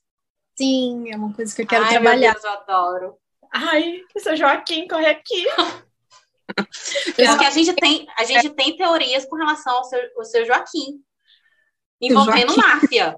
É sério? Nossa, Joca, pra mim, eu Nossa, acho que ele é Joca, era, mafioso tem, a gente, ele, é, ele é um mafioso aposentado. A gente tem Como é que ele sabe tudo, isso. faz tudo? E o Romeu fala, ele fala assim, vocês deviam ter medo do meu pai, não é de mim, não. Tipo, ah, eu acho que o seu Joca é um mafioso muito louco. Ou faz parte da, da família da máfia, né?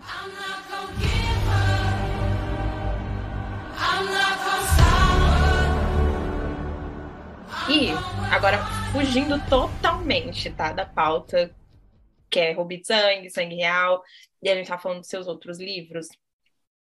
É, eu vou. Isso é uma curiosidade minha também. Não sei se você já falou isso no Instagram algumas vezes, mas eu preciso muito perguntar. Tem um livro na sua carreira que é um assim, controverso, que é Corações em Risco, a gente sabe.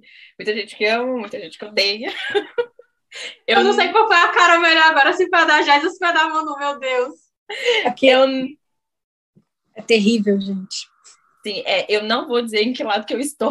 eu vou fazer a imparcial Como se a Jais não soubesse. É, mas eu queria saber, assim, de verdade, né, é uma pergunta genuína. Exatamente, acho que é a mesma pergunta, assim, qual foi a tua inspiração, o porquê da, daquele final e porque essa construção de personagem já era uma coisa que você realmente queria e era isso, ou algo, algo te mudou no caminho? Se, sei lá, se você tem algum arrependimento, quanto, não sei. É complicado falar de Coração de Risco. É uma história que eu tinha guardada já. A maioria das histórias, assim, eu tenho elas um bom tempo e depois eu vou juntando, unindo outras coisas, outros elementos. Corações em Risco estava guardada e teve algumas alterações conforme eu fui escrevendo, mas como é que eu posso dizer? Era para ser daquele jeito. Muita gente me pergunta, ah, por que que Georgia não voltou por cima, bam, bam, bam. Mas não era aquela história que ela queria, que Georgia queria contar, sabe? Ela voltou como ela tinha que voltar e passou por tudo aquilo. Hoje mesmo eu estava defendendo ela. Eu sempre tenho que defender a Georgia. Quatro defendo, eu deixo vocês brigarem por ele, mas a Georgia eu defendo. É, uma leitora questionando, ah, ela não foi forte, etc. Para mim, a Georgia é uma das personagens mais fortes que eu escrevi, porque ela aguentou muito, sem desistir, sem mudar quem ela era. Ela continuou generosa, ela continuou a, aquela mulher, sabe? E em momento algum ela cedeu ao vício ou, ou a outras coisas assim, porque aquilo para mim representa a força dela. Eu não sei direito o que dizer de Corações em Risco, porque tudo nele foi muito polêmico. Eu terminei, eu comecei esse livro muito de boa, muito tranquila. Vai ser um respiro. Eu, eu insisto nisso, é um livro respiro, suave e tal romântico. A capa é romântica, vocês podem ver, a capa é super Você acha esse livro romântico? E ele tomou a cara da Manuela, gente, meu Deus do céu. Depois desse episódio, eu acho que as pessoas vão começar a pedir pelo YouTube, viu, Manuela? Porque dois pontos. Tenho muita facilidade em escrever mocinhos que são filhos da puta. Não sei se vai cortar, mas eu tenho muita facilidade. E eu não tenho um filtro do quão longe eu tô indo com os meus personagens. Eu só descubro depois. De quão filho eu... da puta eles vão ser, né? Isso. Eu só descobri depois que o Adam, um mocinho super normal, tipo, não era um narcotraficante, não era um mentiroso, não era nada super normal, se transformou em um dos mocinhos mais odiados da minha carreira literária. Assim, ele realmente é um dos mais odiados. Muita gente perdoou, mas muita gente também não perdoa. E tá tudo bem. Nesse, é sabe, esse o sentimento que eu vejo. Eu vejo gente assim, ou defende esse livro como se fosse, sei lá, a última Coca garrafa de Coca-Cola do deserto, ou as pessoas odeiam assim, tipo. Sim. Demais. O que eu acho engraçado é que, por exemplo, elas odeiam o Adam e o fato da Georgia não ter voltado por cima. Mas elas não odeiam o livro, sabe? Elas odeiam as circunstâncias que aconteceram uhum. ali dentro para mim é incrível, sabe? Eu poder proporcionar isso. Vocês leram, não pararam de ler e foi aquela coisa porque vocês queriam descobrir o que acontecia, mas tipo, vocês em momento algum passaram pano para os personagens. Isso é muito legal. Só que Corações em Risco, eu não esperava que fosse ser desse jeito. Tanto que quando começou, quando lançou, eu fiquei assim, meu Deus do céu, o que que eu fiz? Eu contei, gente, eu não sei onde eu errei nesse livro, porque para mim estava muito de boa. Eu não tenho filtro. Eu, eu passei a desconfiar disso depois. É, mas foi uma boa experiência, assim, foi um aprendizado para mim. Eu não me arrependo dele, não me arrependo de nada do que aconteceu em relação a ele. Ele me ensinou muito e eu acho que eu vou levar isso, sabe? Me fez também perceber que eu poderia ter ficado, por exemplo, escrever Rubi presa, ter, ter é, prendido minhas emoções em Rubi e não ter entregado o meu melhor. Eu não queria aquilo. Isso não aconteceu. Eu queria continuar entregando tudo de mim e saia o que tiver que sair, sabe? É, ele, ele mais me ensinou do que me fez com que eu fez com que me arrependesse. Sim, e eu acho que é, é isso, né? A, a, a vida do, do autor, porque assim, é, eu vejo muita gente às vezes se prende é, até mesmo assim, a própria Raíssa, né, que a gente começou aqui falando, eu acho que é uma, uma autora que cabelezamos as três em comum. A Raíssa, por muito tempo, ela, tipo, se prendeu, teve bloqueio justamente por isso, de ouvir mais né, de tentar entregar mais daquilo que as pessoas esperam do que aquilo que o próprio personagem está ali querendo falar, né? Então, eu acho que para o autor, o sentimento mais honesto que ele vai ter é, é esse, né? O tipo de entregar aquilo que o personagem está falando para ele, né? De ser hoje, honesto é. consigo, né? E não com aquilo com que as pessoas entregar algo pensando que as pessoas vão Pensa. vão, vão é. gostar, vão pensar. Hoje eu vejo que Corações de Risco não é um livro comercial, assim, sabe, de, de ranking, etc. Ele é mais puxado para o drama do que para o romance erótico. Então eu já classifico ele diferente. É uma outra pegada da Silva que eu quero trabalhar no futuro também. Todo livro meu tem drama, mas ali eu acho que eu, eu pisei fundo. Eu, pessoalmente, eu não gosto. Eu acho que não, não, o fato dela voltar do jeito que ela volta e não por cima não é uma coisa que me irrite, porque ninguém volta foda de nenhum lugar, né? Eu falo por mim, estou voltando para o Brasil com a mesma pose que saí, é na merda. Então, assim, é, isso que isso, isso não me incomoda. O que me incomoda ali é o final. Eu acho que é isso. Tipo, é uma construção, é uma história tão filha da puta, é o cara, ele, é, ele assim, ele é, não é que ele é escroto, ele passou de todos os limites. Ele. E o, o final, para mim, é ela terminar com ele. Tipo, é, é, claramente, eu, a todo momento eu queria pegar a mão dela e falar, amiga, vamos por uma terapia. Você precisa se cuidar mentalmente. Tipo, é, é, para mim, ela não saiu de um relacionamento abusivo, ela continua, ela casou com o abusador. E o que é mais legal esse livro, por exemplo, a gente sempre fala assim, ah, a ficção influencia, os leitores têm que ter responsabilidade, ter responsabilidade com o que eles escrevem, porque as leitoras são influenciáveis, etc., influenciados. É, não é assim que eu vejo depois de Corações em Risco, porque muita leitora me, me, me procurou falando assim, eu nunca aceitaria isso, é, isso não é amor. E isso foi muito legal, porque eu percebi que as minhas leitoras, elas percebem o que é bom e o que não é, é bom. Exatamente. E, e foi muito Vamos legal. um exemplo para separar, né? Sim, então, então eu, eu, vejo assim, não, meus leitores são capazes de, diferenciar o que é bom do que é ruim, e tá ótimo, eu posso escrever o que eu quiser, porque eles vão entender o que está sendo escrito ali, sabe? Foi muito legal. Não, eu, eu, imagino, de fato, assim, é, é, eu, eu falei pra Nara, eu falei, a, a Jazz, ela é ela é tão foda que, assim, até numa história que, para mim, eu, não é, não é para mim, eu não consegui largar o livro. Tipo, é tão envolvente. Era o desespero da Manuela. Tipo, eu não tô gostando. Eu depois abandono. Não, eu não consigo, eu não quero. Eu não consigo. Te, é, te envolve de uma forma que eu, eu comparo esse livro a um livro muito problemático, eu não sei se você conhece, mas que se chama Belo Desastre. Ele também, né? O Belo Desastre, ele é assim, complicado. Eu tenho uma memória muito afetiva com esse livro, porque ele foi um dos meus primeiros livros, New Adult, eu gosto. Eu tinha 13, 14 anos. Então, assim, eu tenho uma memória afetiva e tento não revisitar ele. Mas eu sei que ele é problemático. E eu, eu costumo comparar, porque, assim, vamos fazer traçar um paralelo aqui. Por exemplo, After. After, eu li em inglês. After é tão mal escrito, tão mal escrito, que é uma piada. Eu não consigo levar aquele livro a sério. Que é uma piada, tipo, é, é uma piada na cara da sociedade que a Ana tá milionária com aquela bosta que ela escreveu. Porque é ruim. É tipo, é, parece uma redação do Enem de quinta série. Não, é ruim, gente, não é? Tipo, é, é um é, é termo, texto, é, o vocabulário dela é pobre. E eu tô falando isso de um ponto de vista de leitora que não entende um cacete nenhum. Mas assim, After é, e eu falo porque li na língua materna. É ruim. E não vou nem problematizar a história porque tá aí nos filmes, eu não preciso tocar nesse ponto, né? E aí você vem pro seu livro, pro livro da da Jane Maguire, são livros que têm problemáticas dentro deles, mas é tão bem escrito, é, é tão envolvente que se torna desesperador.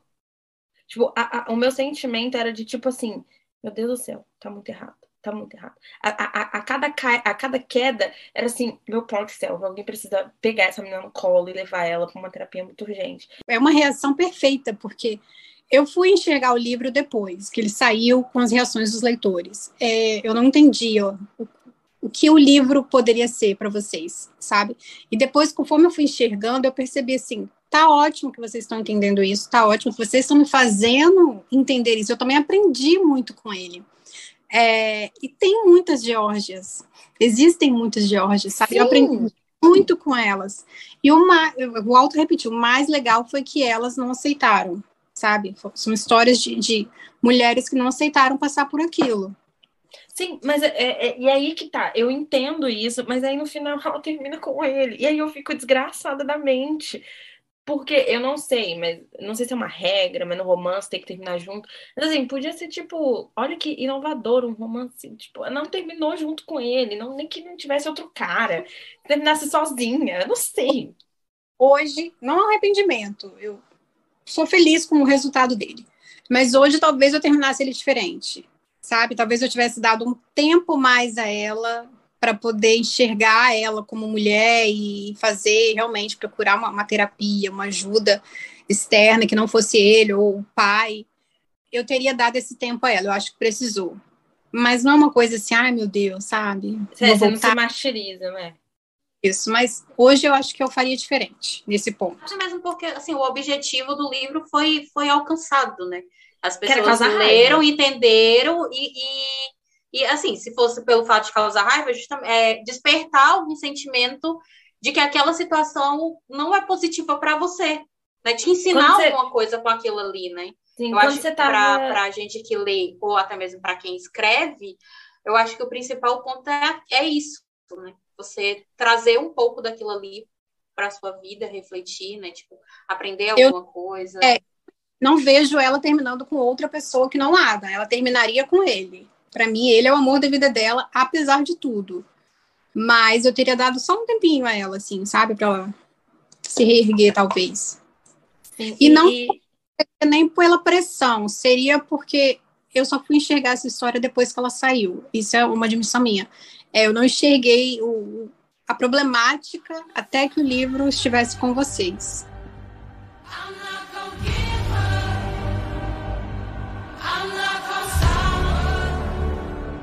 Jais, assim, eu não tenho palavras para agradecer por você ter topado, por você ter nos escolhido, porque eu sei como, como tímida, porque não parece mais eu sou tímida, então eu sei como é difícil, assim, todo, né, tanto que assim, a gente comentava, né, ai, a gente queria tanto levar a Jazz no programa, e todo mundo já diz assim, mas a Jazz, ela quase não aparece, a gente quase não vê story da Jazz, a Jazz, a Jazz vai, assim, ah, a gente queria, Tô tentando, né? né? Tô então, assim, muito obrigada por ter nos escolhido, por sabe, por ter. Eu espero que para você tenha sido divertido tanto quanto foi para gente. Se, se daqui a 10 anos ainda tiver alguma coisa lá em Sinaloa, eu vou estar aqui super à disposição, sabe? É, para tudo. E, enfim, não, a, gente, a gente já fala, tem duas horas e a gente está falando aqui de como é incrível tudo isso que você escreveu, todo esse universo que você nos apresentou. E é um enorme prazer ter você aqui sempre falar de algo que você escreveu, de você nos trouxe. Tá? Fica à vontade para vir mais vezes, tá? Para, enfim, o ressaca é seu. Você tem um, um lugar aqui cativo na, na, nesse, pelo seu pedaço de culpa de que tudo isso aqui aconteceu. Agradecer a vocês pelo convite. É, eu também sou muito tímida, assim, tanto que eu evito fazer live, evito fazer tudo, mas eu adorei, me senti super à vontade, entendi a química de vocês, é muito legal conversar com vocês, me senti assim, em casa. Então, muito obrigada, gente. Ai, eu... A mamãe vai chorar. Ai, obrigada a você. Ai, obrigada a você, já de verdade. Eu sou muito fã, então assim, estou vendo meu momento de glória. Eu vou ligar para minha mãe e falar que a fama chegou. Mas é isso, obrigada de verdade. É, eu sempre falo dos seus livros. Obrigada por ter confiado no nosso projeto, por ter vindo aqui, conversado com a gente. E é incrível saber que, pelo menos assim, eu, eu entendi que você tem uma confiança, que você topou vir aqui conversar com a gente. E, e é isso, espero que a gente tenha honrado aí essa confiança que você no, nos proporcionou. Muito obrigada pelo seu tempo. E é isso, gente. Sigam aqui a gente na, no Spotify. Não deixe de classificar o nosso podcast. É, aqui tem o sininho, você ativa o sininho para sempre ter a notificação do podcast quando ele chegar. Mas assim, quartas e sábados ao meio-dia. Não se esqueçam disso. E, e é isso. Mas é isso. É, siga a gente também lá nas redes sociais. Enquanto esse episódio sair, você vai encontrar lá nos destaques, você assim, tá por fora das nossas reações, nos destaques lá do nosso Instagram, tem o diário de leitura do Rei da Manu e tem o diário de leitura do Rei da Mai. Embora a Manu que tenha feito o diário de leitura de Rubik Tang, no meio do, do, diário tem os meus surtos lá, os meus gritos, e vocês vão entender o porquê que Javier é sempre o meu rei.